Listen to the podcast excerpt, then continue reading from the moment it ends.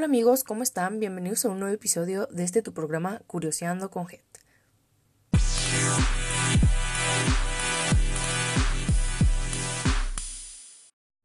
El día de hoy hablaremos de uno de los temas con más impacto histórico, económico, tecnológico y cultural alrededor del mundo, un suceso que es llevado a cabo de 1914 a 1918.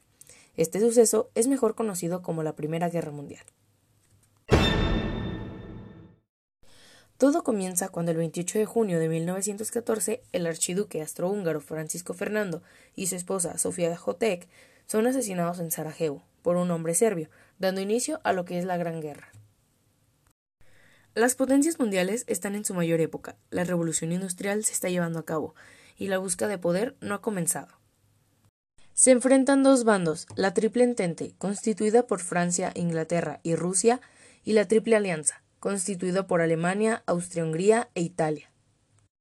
La guerra de trincheras es quien tomaría el protagonismo en esta guerra tan interesante, pero el desarrollo de armamento no se quedaría atrás por mucho. Se comienzan a crear tanques, lanzallamas y gases tóxicos. Después de varios años de lucha, Alemania es quien toma la delantera, es decir, ya lleva un paso adelante.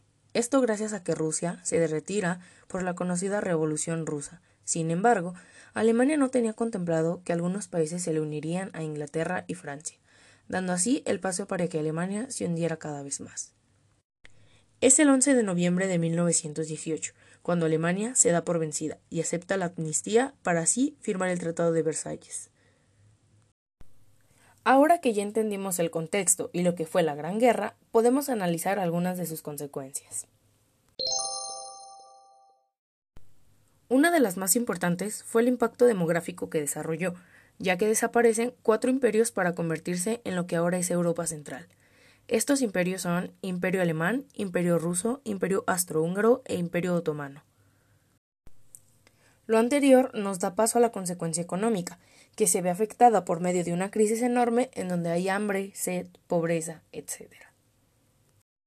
Dos consecuencias que son importantes resaltar son el desarrollo de la Revolución rusa y el inicio a una nueva guerra aún más devastadora.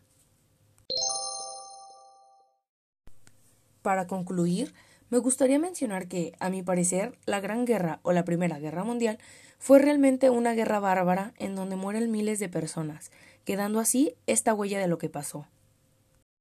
En comparación con otros conflictos bélicos, ninguno había tenido el mismo peso como lo fue la Gran Guerra, para mí, es un hecho histórico demasiado importante, el cual da paso a grandes cambios de territorios, culturales y económicos en la mayor parte de Europa.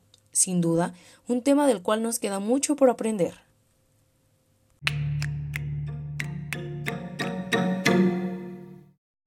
Y hasta aquí llega el capítulo de hoy, Curioseando con Head. Te esperamos en el próximo con más sucesos y datos interesantes. Hasta la próxima.